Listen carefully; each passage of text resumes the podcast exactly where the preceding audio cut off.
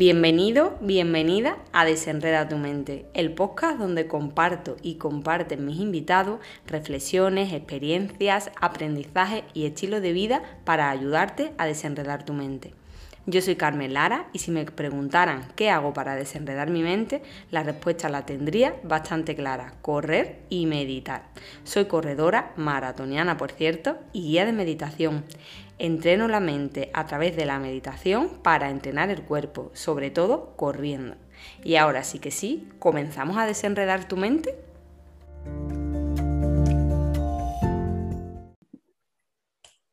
Bienvenido, bienvenida a otro episodio más de Desenreda tu mente y hoy tengo conmigo a una persona con la que comparto mi gran afición por correr. Es un placer tenerlo por aquí. Él es Carlos Casqué, licenciado en Ciencias de la Actividad Física y el Deporte se define como un auténtico apasionado del running de todas sus variantes y en especial del trail. Ha trabajado en muchos ámbitos, pero siempre vinculado al mundo del deporte. Corre sacando el máximo rendimiento emocional en cada carrera y en cada reto que se plantea. Y bueno, Carlos, cuéntanos tus inicios con el correr, cómo has llegado a ser un runner, ¿dónde empezaste? Pues, bueno, primero de todo, gracias por, por por, dejarme hablar ¿no? un poco en, los medios. Y el inicio de todo fue, pues, realmente el inicio oficial se podría decir que fue mi etapa de la ESO, eh, donde pues un día te llevan a hacer una actividad deportiva a una pista de atletismo y te dicen, ¿quieres correr? Y dices, pues, pues vale. Y ahí empiezas un poco a, a, descubrir un poco este deporte. Sí que es verdad que de lo que era antes el correr ¿no? lo que ahora entendemos como el running a lo que es ahora, ha habido un cambio brutal. Y sí que es verdad que antes eh, correr era competir y no todo el mundo le gustaba, y ahora correr pueden ser muchas más cosas. ¿no? Y quizá eso es lo que, lo que ha hecho bonito o ha hecho que, la gente pueda acceder a este deporte y creo que es lo que ha hecho realmente que, al final gente como yo, que, que llevo tantos años corriendo, sigamos disfrutando ahora más incluso que cuando empezamos que es un poco, un poco el objetivo, ¿no? Y cuando empiezas ahí en esa ESO, ¿cómo empieza, cómo se puede decir tus inicios? ¿Tú corrías por correr? ¿Ya empezaste un poco a querer un poco un entreno más específico? ¿En, tu ambiente corría gente también? ¿Amigos tuyos corrían, no corrían? No, de hecho, se podría decir que hace, como digo yo, 25 años, eh, correr era de cobardes, ¿no? Era como los minoritarios que corríamos, era lo que estaba de moda era como el fútbol, luego vino el baloncesto, pero, pero allí en esa época era un poco el fútbol, ¿no? Hace 25 años, que parece que, que, que no hace tanto realmente, pero es que hace, hace 25 años eh, corríamos, pues eso, en una carrera eh, oficial a lo mejor había 50 personas o 100 personas y era un poco curioso, ¿no? El, atletismo. Realmente corrías por competir, eh, entrenar en una pista de atletismo, dando vueltas, eh, me acuerdo de días de lluvia, días de frío, y ahí estábamos todos corriendo y al final te hacías tu grupete de amigos dentro de la pista. Era como, como un grupo diferente, ¿no? Era gente con la que compartías algo que era el deporte, un deporte que además eh, es muy exigente, por decirlo de alguna manera, pero, pero eso nos unía, ¿no? Y, sí que es verdad que yo no compartía nada más con ellos. Al final, eh, en el club de atletismo éramos gente de diferentes partes de, Barcelona. Eh, no éramos ni compañeros de colegio, ni no eran, vamos, dos, tres amigos a competir o a entrenar. En este sentido no era nada, para nada esto. Pero, pero sí que es verdad que luego allí había como una familia y eso estaba guay. Eso sí que es verdad que había una competición, pero una competición sana entre nosotros. Eso sí que, sí que lo recuerdo. ¿Y ahí empezaste a crear como un club de atletismo, Carlos? Bueno, el club estaba creado. Sí que es verdad que dentro del club eh, había como dos grupos, bueno, dos grupos muy diferenciados. Siempre estaba la parte más de pues, velocistas, deportistas, eh, como digo yo, eh, pues, más lanzadores, saltadores, que suelen ser las partes grandes de un club de atletismo. Y luego estaba como el grupo de fondo, que éramos, pues eso, 10, 12 personas que nos gustaba pues darle vueltas a las pistas durante horas, eh, hacer muchos kilómetros, hacíamos las pruebas de cross, que ahora parece que se están volviendo a activar un poquito, pero, pero han tenido una época un poquito así apagadilla. Y, y la verdad es que estaba muy chulo eso, ¿no? El, ese grupo minoritario eh, muy unido, donde había gente de todas las edades, porque a diferencia de, otras, de otras secciones que a lo mejor había pues el propio grupo, un grupo tipo, ¿no? Había desde chavales más pequeños que yo o de mi misma edad, que éramos los más pequeñines en aquella época, éramos los infantiles, hasta categorías senior que entrenaban con nosotros. Entonces era como un grupo muy mixto, muy peculiar y aprendía todo el mundo de todos. Era, era, divertido. ¿Y cómo, cómo empieza a desarrollarte un poco eh, cuando empiezas tú a crecer, que quieres mm, seguir formándote, pero quieres seguir estando relacionado a ese mundo del deporte? Siempre trabajando vinculado a ese mundo del deporte. Pues a medida que vas avanzando, la verdad es que salió la oportunidad de INEF en este caso, y, o sea, en el INEF, eh, las ciencias del deporte, y nunca me había planteado realmente centrarme en, el mundo del, running, además. Em, siempre lo veíamos como algo complicado, porque lo que decimos, ¿no? Antiguamente eh, el running era algo minoritario que, que, no todo el mundo practicaba y hoy es un gran movimiento, por suerte, para todos. Em, y sí que es verdad que de aquel chaval que corría por competir, por ganar, por, esa ambición de querer llegar más lejos, a lo que busco cuando salgo a correr, ha habido una evolución, ¿no? Y en esa evolución sí que eh, creo que es muy importante que en esa evolución se haya destacado el ayudar a otros, que es algo que, destaco siempre mucho, eh, ayudar a otros a disfrutar ya no solo del correr, sino también del competir. Que creo que ahí hay quizá el punto de inflexión. Antes el competir era competir, sacar el máximo rendimiento y o ganabas o perdías. Y ahora, por suerte, competir para mucha gente no es ganar o perder. Eh, se empiezan a entender otros valores, se empiezan a, educar en las escuelas de, este deporte también con otros valores. Incluso es reflejo este deporte de, esos valores a diferencia de pues, otras cosas, otras imágenes que a veces vemos que pues, no son tan, tan agradables, ¿no? Pues de padres discutiendo o de broncas y tal, que en nuestro caso pues muy pocas veces se dan, porque sí que es verdad que aunque haya competición, aunque somos rivales, aunque todo el mundo corre por ganar, hay como una competición sana y, no hay esa rivalidad directa y si un compañero se cae, eres el primero en ayudarle o eres el primero en levantarle y seguir adelante, aunque sea tu rival. ¿no? Entonces sí que ahí hubo un punto de inflexión y fue cuando decidí realmente eh, decir, yo tengo que aportar algo en este deporte.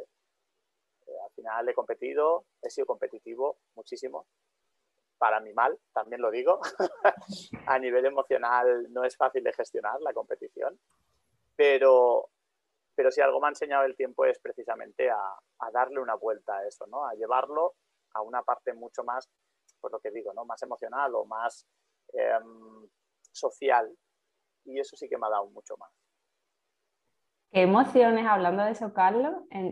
me gusta un poco porque sabes que me gusta mucho el tema de la gestión emocional. ¿Qué emociones sobre todo te generaba ese competir? Pues era muy peculiar. Em, normalmente siempre se dice ¿no? que un, un corredor pues eh, está siempre centrado y, te concentras y demás, lo que la gente no se imagina es con qué te puedes llegar a concentrar. Em, yo, por ejemplo, en mi caso particular, buscaba un poco un sentimiento como de rabia.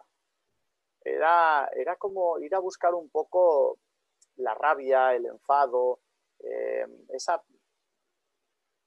Es un poco como, siempre he dicho que hay, canciones que, utilizábamos para, para escuchar antes de las carreras que nos transmitían un poco ese sentimiento, ¿no? De, querer gritar, de querer sacar energía, explotar eh, y demostrarle al mundo que eres algo más que un simple corredor, ¿no? Entonces, buscabas un poco esa, emoción negativa para sacar el máximo rendimiento y sacar algo positivo. Era, era un poco contradictorio, pero sí que es cierto que utilizábamos un poco esa, esa vía, ¿no? De, de poder estar más enchufados gracias a, una emoción negativa. Era, era peculiar y, evidentemente complicado de gestionar a la vez.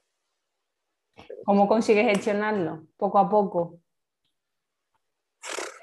Es complicado, muy complicado. De hecho, yo recuerdo, por ejemplo, una de mis manías, precisamente para, para, quizá para evitar gestionarlo, una de mis manías era que siempre en todas las competiciones, eh, me acuerdo que iba en el coche con mi madre, y yo iba con mis auriculares, con mi música, música a todo trapo, eh, siempre con el volumen altísimo para no, no, dejar que nada interfiera.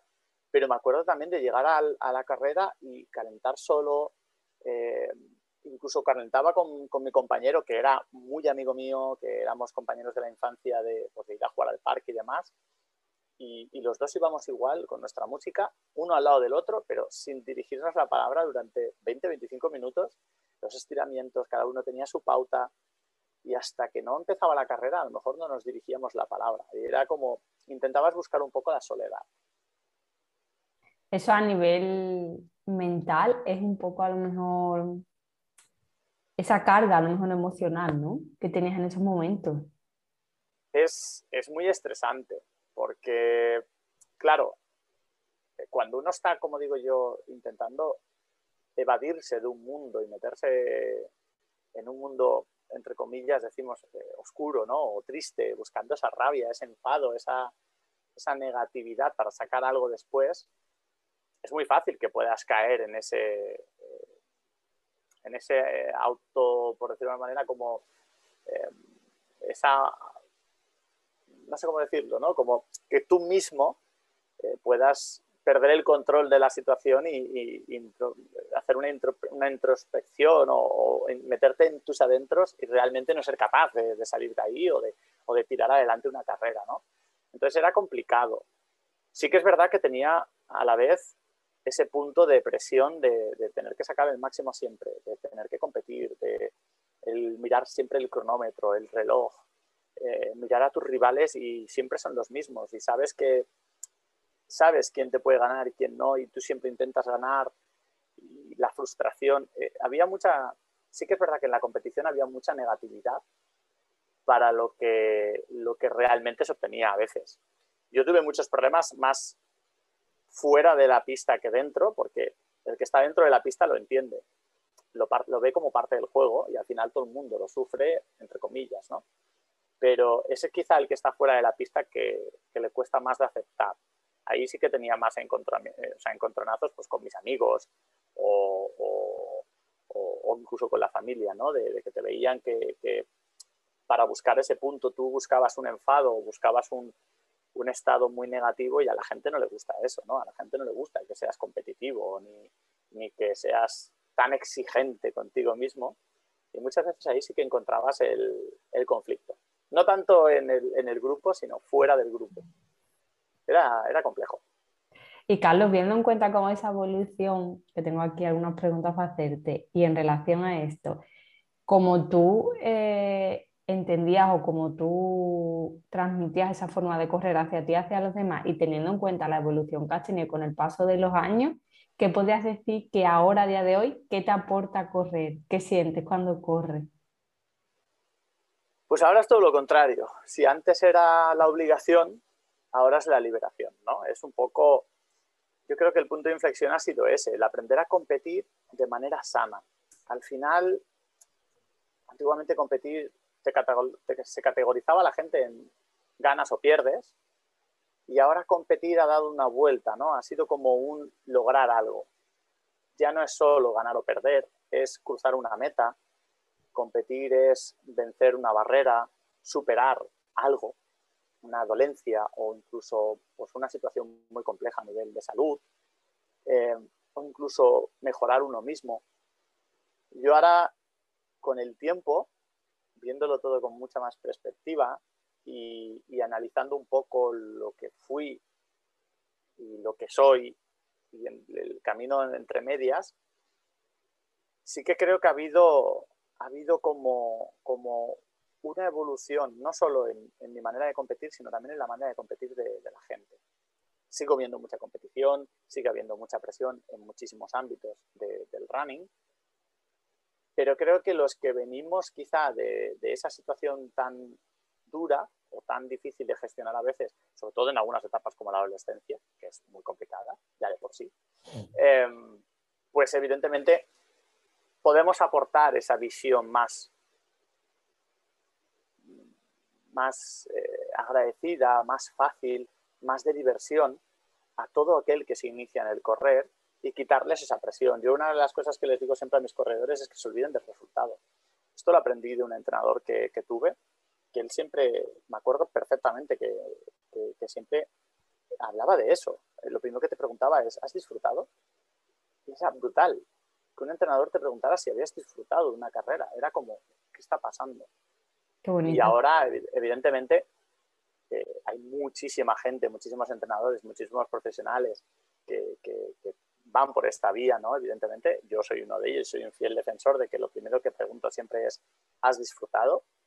Pero, pero en aquella época era algo raro, era algo muy poco habitual, hasta el punto de que incluso he llegado a ver situaciones de padres, eh, pues, eh, entre comillas, ¿no? Como decepcionados porque su hija pues no haya ganado una carrera y haya quedado tercera. Es como, y esto lo he visto eh, a niveles de campeonatos de España, que dices, a ver, tercera en un campeonato de España es un éxito. Y, ver la cara de decepción de un padre y, del rebote, la hija evidentemente tener la decepción porque su padre está decepcionado, cuando tendría que estar contenta por haber hecho tercer puesto en un campeonato de España, eh, cuando su entrenador le está diciendo, que has hecho ha sido increíble, y no se veía esto, ¿no? Y ahora sí se ve, y eso es lo bonito. Eso es quizá lo que a mí me motiva más que ahora sí se ve. Qué bonito. ¿Y una carrera especial para tú recordar, tuya, que la tengas especial cariño? Hay muchas. A ver, evidentemente, quizá la más, la más espectacular, por lo espectacular que fue eh, mi primera maratón, que al final la decidí correr dos semanas antes de la maratón y fue para hacer una petición de mano. Evidentemente, pues eso la hizo súper especial. ¿Cuál fue? ¿Cuál fue? Fue Maratón de Barcelona, Em, hace cuatro años, creo. y, sí que es verdad que también digo que es una maratón que disfruté y sufrí muchísimo porque no había entrenado, lo decidí tres semanas antes de la propia carrera y eso es una locura. Nunca me había enfrentado a la distancia, de hecho nunca había corrido más de 15, 20 kilómetros, es decir, no había hecho ni siquiera una media.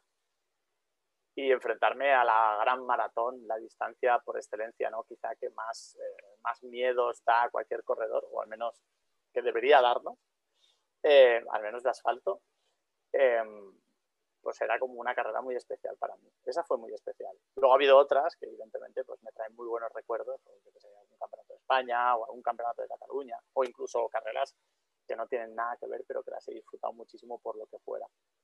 Pero sí, sí, ¿Y tu última hazaña que te hemos visto por redes, qué tal? Pues justo ayer hice una última, bueno, mi última carrera fue ayer y la verdad es que muy bien. Venía de una, bueno, este año ha sido para todos un poco raro. Eh, yo además venía de una, una, fase un poco peculiar en cuanto a, carreras, porque venía de dos carreras muy largas, eh, de muchas horas, con, con carreras de entrenamiento muy largos, mucho volumen, y, poder correr en una carrera más corta sin pensar, sin tener que calcular dónde, dónde dosificar, dónde no, qué comer en cada avituallamiento, simplemente correr. se, ha, se ha agradecido, ha sido realmente muy agradecido. Me lo he pasado genial. Llegué a meta, no miré el reloj, no miré nada. me lo pasé muy bien y, no tuve que mirar eso, ni un reloj, ni, ni una posición, me daba igual todo. Qué guay. Y hablando, eh, Carlos, de la soledad del corredor, que lo tengo aquí apuntado, esa soledad del corredor tanto cuando preparamos, que es durante todo el tiempo que tenemos la preparación, y además esa soledad que tenemos en carrera. Mm, el, otro día leí tu última entrada que estaba relacionada con la importancia de las personas que te rodean cuando estás haciendo esa preparación. Entonces, ¿cómo vives tú esa soledad cuando estás preparándote para una carrera importante y hay días en los que cuando tienes ganas de correr o crees al final que no vas a poder llegar o sientes al final que no eres capaz o te lesionas. Y luego en la propia carrera, cuando estás sufriendo en la carrera, ¿de, de dónde tira? ¿Qué recursos? Pues mira, en los entrenamientos he llegado a tirar de todo. Desde al final sales a correr con alguien o buscas un amigo o buscas una zona que te guste. Eh, yo soy además muy peculiar porque a mí me gusta entrenar a mediodía.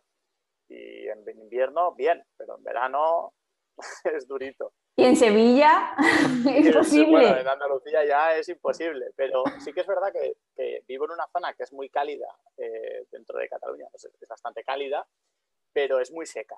Y en verano, aunque salgas a correr a mediodía, pues es verdad que el, que sea un clima tan seco, pues hace calor, pero es, es relativamente soportable, ¿no? Y, y sí que es verdad que algún día de los que me ha pasado este verano, por ejemplo, que ha hecho un pelín más de calor, eh, me ha costado acabarlo y son de esos entrenos donde realmente tienes que tomar un poco la decisión de decir, ¿qué hago? ¿Fuerzo? Y que pase lo que tenga que pasar, que la mayoría de veces nunca sale bien, o aflojo, no pasa nada, ya remontaremos en otro entreno. A veces es, es buscar ese equilibrio, ¿no? El saber decir, hoy no es el día o, hoy no estoy al 100%, pues no merece la pena forzar la máquina, mañana será un día mejor y no pasa nada, cosa que también cuesta de aceptar a veces y, sobre todo con, gente que entreno a nivel popular, cuesta casi más que, con la gente de élite el aceptar que no pasa nada. Si hoy no es el día, no pasa nada. Mañana hay más días para entrenar, mañana, pasado, eh, venimos a entrenar dos, tres días seguidos, o sea, no, no pasa nada por un día descansar. Y, hoy soy muy cuidadoso con eso y tomo muy rápido la decisión de si no estoy al 100% mentalmente, si no me apetece estar solo, si no me apetece sufrir el entrenamiento que se dice, eh, mm, corto por lo sano, no sufro y paso página rápido y ya está, no, no pasa nada. En competición es otra cosa en competición yo siempre he tenido el apoyo de una persona que es mi madre. Em, y quizá este año ha cogido un caliz un poco más especial. Sí que es verdad que los últimos años, eh, pues mi madre no, ya no viene a mis carreras porque me tiene que llevar, pues ella es mayor y yo ya también ya soy mayor y tengo mi carnet de conducir. Em, y la que me acompaña, pues evidentemente es mi mujer. Pero este año, debido a la pandemia, pues bueno, ha habido una situación un poco más compleja de gestionar con el tema de, la salud en el caso de mi madre. Y, sí que es verdad que en las carreras donde me he sentido más solo es donde más recuerdos he tenido de, todas esas carreras en las que ella estaba en la meta. Eh, me acuerdo un campeonato de Cataluña que hacía un frío infernal, llovía a mares y ella estaba en el coche y cada vez que pasaba me hacía luces o me, me pitaba con el coche porque el coche estaba aparcado al lado de la pista y me venía esa imagen y, concretamente en la, en la, OCC de la UTMB, en cada avituallamiento, evidentemente que me alegraba de ver a mi mujer y, notaba las vibraciones del móvil cuando pasaba por un punto de control de toda la gente, de amigos enviándome mensajes y demás y del seguimiento que tenía, pero en todo momento tenía esa imagen ¿no? de, por ella hay que cruzar esa meta. ¿no? Y es quizá de las metas donde el recuerdo de, pues de un familiar, en este caso mi madre, ha sido más, más fuerte. Te aferras muchas veces a eso. Te aferras a más cosas también. Luego, bueno, eh, me acuerdo de una entrevista de Kilian Jornet que contaba que él se imaginaba que le perseguían los indios y cosas de estas. Y es asombroso, pero más de una vez lo hacemos. yo me incluyo, ¿eh? Yo me incluyo. ¿eh? Te imaginas, pues, yo qué sé, que te viene una horda de zombies o un oso o que hay alguien que te está persiguiendo y corres más, o que si llegas antes de X tiempo eh, vas a salvar la vida de la humanidad, o te inventas tu película. Pero, pero bueno, cuando no tienes esas ganas de imaginar o tienes un motivo más emocional, evidentemente aferrarse a él es mucho más potente que, cualquier cosa. Te agarras a, lo que sea. Yo, por ejemplo, en mi caso es con mi padre, porque mi padre corre también desde joven y yo corro por él, así como que he heredado esa pasión. Entonces, como Mm, voy dando zancadas por él, digo yo, porque mi padre ya no puede correr, digo yo corro por él, entonces esos motivos sí, sí tiran mucho. Claro, al final son gente que han estado ahí siempre y que aunque, aunque nos discutimos y muchas veces no les damos, con el tiempo acabamos dándole la importancia real, ¿no? Pero no les damos importancia a muchas cosas cuando somos adolescentes o, cuando estás en la carrera el fin de semana y se alegran de verte y te vienen a dar un abrazo en la llegada y tú dices, quita, hombre, estoy con mis amigos y cosas de estas, y eh, luego con el tiempo lo echas de menos. Y sí que es cierto que pues eso, son momentos en los que cuando te hace falta algo más, sabes que siempre están ahí de una manera o de otra. A lo mejor en una manera en tu imaginación o, en la distancia o siguiéndote a través de una pantalla o, incluso en el recuerdo, ¿no? Pero siempre están ahí, ¿no? Y eso ayuda mucho muchas veces. Sí que es verdad que cuando estás solo, solo, cuando más cuesta correr y cuando más te aferras a esas cosas. Sí. Y otro tema que también me gustaría que nos contara, el, Ahora yo también veo mucho por eso, como un poco de cultura, como cuanto más corras mejor, si es como no hay dolor, eh, hay gente mucha que corre con dolor, como forzando, luego carreras cada vez más largas, estos ultra y gente que eso, que hemos corrido a lo mejor como mucho una media maratón y de repente nos vamos a un ultra, eso de cada vez más, más y más en corredores populares normales. ¿No crees ahí que hay que ir un poco poner los pies sobre la tierra que se está yendo un poco eso? Esto es un tema controvertido a base de bien, pero yo tengo una posición muy clara y, de hecho em, yo hago los entrenamientos en colaboración con un centro de fisioterapia y, precisamente lo hacemos. Eh, precisamente me vinculé a, este proyecto porque lo que queremos es un poco mitigar un poco eh, todo este efecto, ¿no? Eh, la famosa frase, el si quieres puedes. Eh, no, querer no siempre es poder, hay limitaciones y, pasar esas limitaciones a veces es peligroso. yo pongo un ejemplo, de hecho en el texto hablo de uno de los chavales que entreno, Tony. Tony este verano me ha demostrado que a veces se pueden hacer cosas imposibles pero, pero con un coste evidentemente muchas veces muy caro, ¿no? Eh, yo veo gente que, hace maratones, de hecho tengo amigos que hacen maratones eh, pues, a ritmos más lentos de lo que se deberían hacer desde mi punto de vista, simplemente por el hecho de, pues, decir, he acabado la maratón y, y, ahora voy a por algo más grande, ¿no? Y es como, ¿para qué? Yo siempre pregunto, ¿para qué? De hecho, uno de los posts que puse eh, lo dije bien claro, el por qué corremos. Yo tengo claro por qué corro. Llevo 25 años corriendo. Antiguamente corría para competir, para ir más rápido que los demás. Y hoy corro para disfrutar. Simplemente. Pero te das cuenta y, quizá como eh, con, el contacto que tengo con, la gente, ¿no? con corredores de Barcelona y con, con amigos que también hacen otros deportes incluso, eh, te das cuenta que la gente muchas veces no sabe la diferencia entre lo que es una obligación de lo que es una pasión. Y aquí es donde creo que está el límite. Eh, la gente no entiende que para, plantearse un reto, como por ejemplo pues, correr una maratón en tres horas, o correr una ultra trail, o correr un Ironman, eh, eso es una obligación, no es un hobby. Un hobby es, me gusta correr. Y la obligación es, quiero correr una maratón.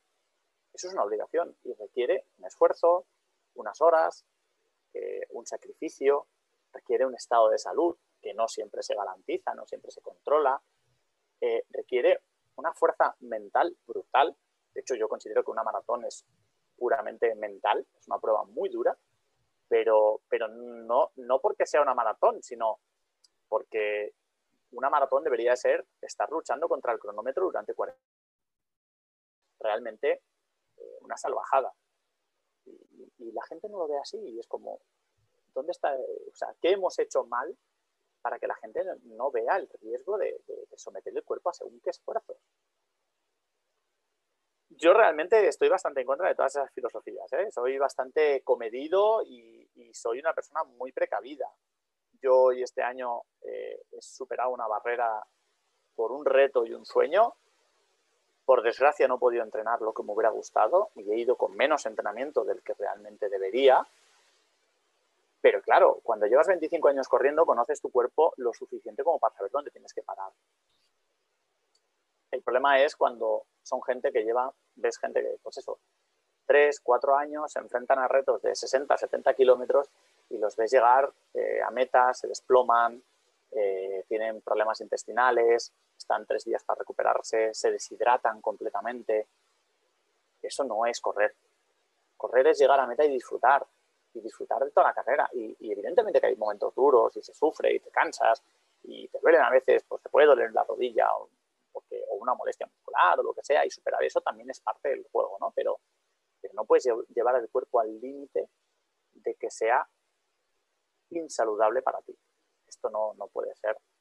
Eh, para mí esto no, no es correr. Para mí correr es, yo siempre he dicho, yo, mi definición de correr en asfalto es cualquier prueba, la, carrera ideal es siempre cualquier prueba que puedas correrla al mismo ritmo durante toda la carrera y seas capaz de gestionarla. Me da igual si es 10, 5, 21, 42, 100. Si tú eres capaz de correr 100 kilómetros es porque lo has entrenado y es porque realmente estás adaptado a ello. Por lo cual es tu distancia, tope. Si no eres capaz de correr 20 kilómetros seguidos, ni siquiera te plantees una maratón problema es que ves mucha gente que no es capaz de correr 21 y se plantea una maratón. En trail es algo diferente, evidentemente, porque no corremos siempre y gestionamos las subidas y las bajadas y son terrenos diferentes. Entonces aquí es más delicado. Pero sí que es verdad que algo que se está haciendo en trail es el poner eh, como limitantes, ¿no? El como tienes que correr X carreras antes de poder participar en esta otra y creo que es una vía que podría ser interesante también aplicarla a más de una, a más de una carrera, ¿no? Por ejemplo, una maratón, pues que te obliguen a hacer dos medias maratones antes de poder acceder a una maratón o que te exijan una prueba de esfuerzo, que no me parece para nada eh, algo, una locura. Yo he corrido en carreras donde te piden la prueba de esfuerzo, donde te piden un certificado médico, pero un certificado médico eh, deportivo, no lo típico de ir al médico de cabecera, me firma el papel y ya la un mínimo de, seguridad en la salud. Y creo que esto evitaría muchísimos problemas. Problemas que al final, por desgracia, a veces acaban en, tragedia, ¿no? Pero, El hecho yo, a mí me impresiona mucho eso, el ver a la gente llegar a, meta eh, zombie prácticamente, que están como ya corriendo, yo creo que ya ni siquiera ven, no saben, están andando ya como por pura inercia o corriendo por pura inercia y, llegan a meta y eso, mucha gente se desploma. Yo eso, sobre todo el maratón lo he visto, pero siguen y siguen. Entonces para mí eso es como, eh, que, es eso, correr, es disfrutar, estás disfrutando, ya simplemente es eso, como lo tienes en la cabeza, como lo tengo que conseguir porque, porque sí o por, no sé, por una obligación ya entonces ahí sí veo que comparto totalmente tu, opinión y me sorprende, es como es, no estás disfrutando de esto que es tan bonito y tan, que aporta tanto. Ahí está. Yo, yo leí un artículo hace poco de, de, tema la nutrición en una maratón, ¿no? Hablaban del famoso muro de 30 kilómetros este. Y, con uno de los corredores que tenía, que hacía trail, eh, yo él va a hacer ahora su primera maratón de asfalto, eh, porque decía que quería correr una y tal, y yo le decía, digo, todo el mundo te va a hablar del muro. El muro solamente existe en asfalto y solamente existe en la maratón. Y me decía, ¿por qué? Digo, muy sencillo. Esto lo leí en un artículo y me pareció brutal. Eh, bueno, en el artículo hablaban de que el tema del muro se situaba cerca de los 30 kilómetros porque era en el momento en el cual la desnutrición del cuerpo hacía que tuvieras un bajón. Porque pues, las grasas, los azúcares se descompensan. Era curioso que lo aplicaban aquí. Y la conclusión, la, definición real, la conclusión al final acababan diciendo algo como eh, el muro existe porque la gente no se alimenta bien durante la carrera.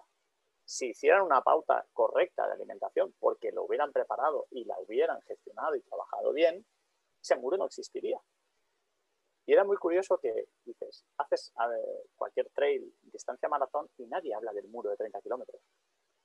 Y es una maratón igual, incluso más dura, porque es subiendo montañas, bajando montañas, pero nadie habla de esto, porque en trail hemos normalizado el pararte en un avituallamiento, estarte cinco minutos comiendo, o diez, o quince, o incluso en pruebas largas, dormir en un avituallamiento, eh, descansar, eh, es normal. En cambio, en el asfalto no. Esto era muy, peculiar, ¿no? Y es lo que tú dices. La gente lleva el cuerpo al límite, sobre todo en asfalto, en, la maratón, al límite hasta el punto de pues, eh, correr con, desviaciones de pie muy lesivas, correr lo que tú dices, que llegan como zombies, deshidratados, sin sales, sin energía, desplomándose. al final no puedes disfrutar, es imposible. Eso no es, no es, no es disfrutar, ni es correr, ni es deporte. Porque no olvidemos que hacemos deporte por salud. Y esto también hay, que, hay que romper aquí una lanza. ¿eh? El deporte, yo siempre he dicho que no es salud, la actividad física sí, y, en este caso es el claro ejemplo de que el deporte no es salud cuando la gente no sabe mm, dónde está su límite y, y decir hasta aquí. Sí. Y Carlos, alguien que llegara a ti y te dijera, hace ya varios meses o varios años que estoy pensando en correr, pero nunca me animo, ¿qué le dirías a esa persona? ¿Cómo le dirías que empezara? ¿O cómo le darías ese empujón?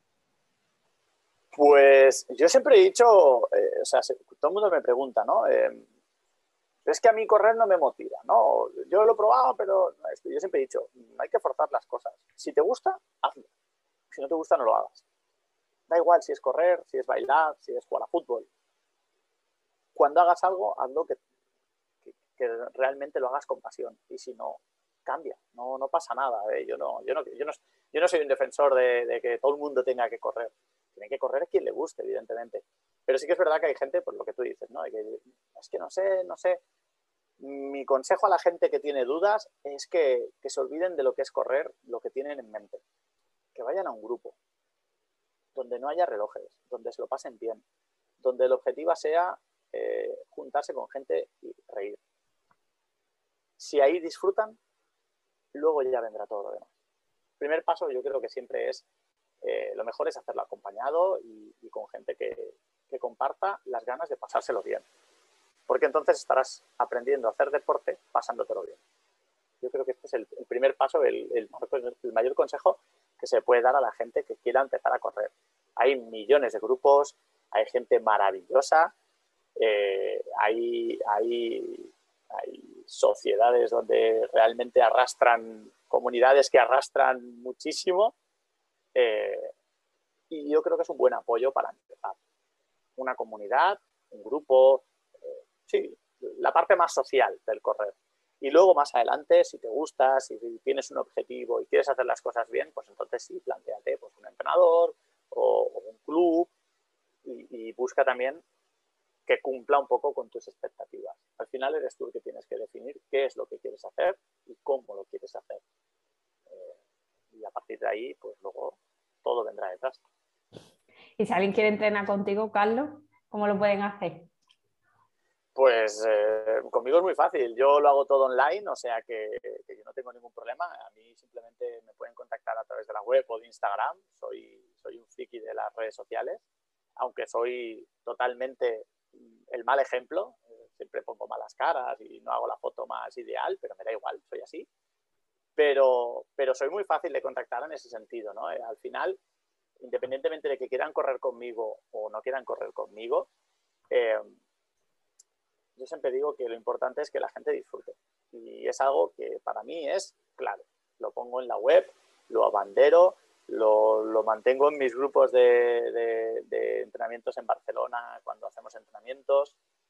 Si no se disfruta, no, no merece la pena. Y si es conmigo, pues eh, simplemente que me contacten y me pregunten. Al final yo estoy abierto a, ayudar a cualquier persona y si lo que buscan es algo que sea más exigencia, rendimiento, ¿no? Yo lo que quiero es un entrenador que me apriete mucho, que me saque el máximo y tal, y no alguien que lo quiera pasar bien, pues, eh, pues también lo es hacer, evidentemente, pero, pero si el perfil es eh, competir, competir, competir, pues a lo mejor eh, prefiero derivarle a otra persona que, que sea un perfil más, pues un entrenador más federativo, más de club, que es, quizá muchas veces otra mentalidad a veces, ¿no? Aunque, aunque cada vez más los entrenadores que también son de alto rendimiento, cada vez más se acercan a este tipo de, maneras de pensar y de entrenar y aplican un poco más la, psicología emocional y el coaching a, cada entrenamiento. Entonces, que no tengan miedo, que, contacten con la persona que quieran, que si es conmigo a través de redes sociales, yo estoy abierto a contestar a todo el mundo.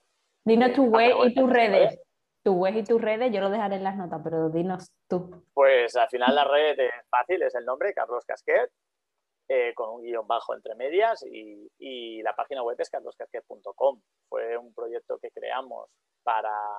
Empezó como ayuda a encontrar eh, material para cada corredor, porque la idea inicial era simplemente eh, ayudar a la gente pues, a saber con qué zapatilla poder correr o con qué marca de, de ropa, que qué me puede ir bien, qué accesorio necesito, qué no. sin pretensiones de vender ninguna marca. Es algo que yo vengo del mundo de la tienda y, y, veía muchas veces que las tiendas te venden a veces lo que tienen y no lo que te va bien. Quería romper un poco eso con la página web y al final, mira, ha acabado siendo más una web de, de, poder entrenar y de hacer entrenamientos y contactar conmigo y demás, que no tanto al asesoramiento que ha quedado como un poco más diluido. Qué bien. Y la última pregunta que me gusta hacer cuando hago entrevista a Carlos ¿qué haces para desenredar tu mente aparte de correr, evidentemente? Pues yo tengo muchas, muchas, muchas pasiones, pero quizá hay dos que son las que más me gustan. Yo tengo talasoterapia, me encanta el mar, tengo una adicción al mar brutal, de hecho mirar el mar es de las cosas que más me gusta. Y la otra es cocinar. Así que entre la gastronomía y el mar me suelo mover cuando no estoy corriendo. Así desenredar tu mente, ¿no? Totalmente. De hecho, creo que el mar es quizá lo que más me ha aportado para, dejar esa parte competitiva y, fluir, ¿no? Aprender a fluir como, como, el mar muchas veces fluye o el agua muchas veces fluye eh, en todo, ¿no? En la vida, en el correr, en todo. Pues Carlos, muchas gracias por este ratito y por habernos contado un poquito más de tu historia y por conocerte un poquito mejor, que tenía muchas ganas. Así que muchas gracias. Un placer. Un abrazo. Que vaya muy bien. Gracias. Pues hasta aquí el episodio de esta semana, que espero que te haya ayudado a desenredar tu mente. Si te apetece compartirlo en tus redes, no te olvides de etiquetarme, no sabes la ilusión que me hará y además de esa forma podré llegar a más personas. Gracias por tu presencia y nos escuchamos la próxima semana. Un abrazo.